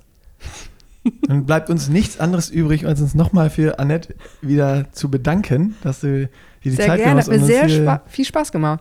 Sehr schön. Wie Ja, immer. wir haben ja das ist schon, gut. wir haben ja schon, Wir, wir haben bestimmt Nach nochmal neue Ideen, was wir noch so besprechen können. Ja, wir wollten ja schon eine Serie draus machen. Wir, wir hatten ja schon nach dem ersten Podcast haben wir gesagt, das war so gut, das hat so viel Spaß gemacht und wir mussten so wenig quatschen. Wir machen da jetzt einfach so ein alle zwei, drei Monate und schwupps, ist wahrscheinlich sogar drei Monate etwa her. Ich weiß es gar nicht genau, habe ich nicht äh, verfolgt. So eine Quartalsserie oder was? I don't know, aber äh, ich bin mir ziemlich sicher, das wird nicht der letzte Podcast gewesen sein. War es jetzt eigentlich Podcast Nummer drei oder hast du zwischendurch noch, sind jetzt so viele Anfragen reingekommen, dass du jetzt mittlerweile Podcast, Ich glaube, ich habe keinen weiteren Podcast mehr gemacht, aber muss auch nicht. Genau. So, okay, wir haben es.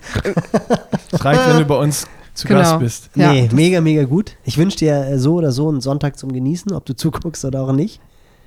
Ja. Danke. Ich, ich werde, glaube ich, eine Runde nichts machen. Das ist ganz gut. Aber ich werde verfolgen, ob FC Bayern gewinnt oder der BVB. Das würde mich interessieren dann. Absolut. Wir Nee, BVB, gucken, ist der ja, BVB, BVB ist. ist ja gar nicht am Start. Der hat ja gekniffen. Ja, Ellie, Ellie BVB Brown BVB ist ist ja also- gar nicht am Start. Es, es, gibt, es gibt dann am Wochenende FC Bayern und alle anderen. Ja, ja, das ist genau. spannend. Ich glaube trotzdem, der Bayern-Dusel setzt sich wieder durch. das ist so mein Tipp. Also, ich, all die, die starten, ganz, ganz viel Spaß äh, in 36 Stunden, wenn es hier in die Alster geht. Und allen anderen, die zugehört haben, die in Rot oder Frankfurt oder Klagenfurt starten. Ich hoffe, ihr habt gehört, welche Hausaufgaben euch Annette Shigeti, Sigeti. Sigeti, ah, beim ersten Mal ist Ich besser. wollte gerade sagen, dich besser vorbereitet. Shit. Lass doch Annette. Sag Annette, das reicht. Ja, die Annette euch gegeben hat. Nick, es hat wieder mega Spaß gemacht. Ja, Wir sollen es öfter mal machen, so einen Podcast äh, vis-à-vis. Macht Vis-à-vis. viel, viel mehr Spaß. Ist so. Stimmt. Richtig. Setz dich häufiger hinzu, Ja, Nick. Ja. Hamburg ist eh eine coolere Stadt und Köln hat den BVB die Meisterschaft verdonnert. So, ich glaube, wir hören jetzt auf. sag ich jetzt einfach nichts mehr. Wochenende. Einfach nur noch Euch Tschüss. genau. Tschüss. Ciao.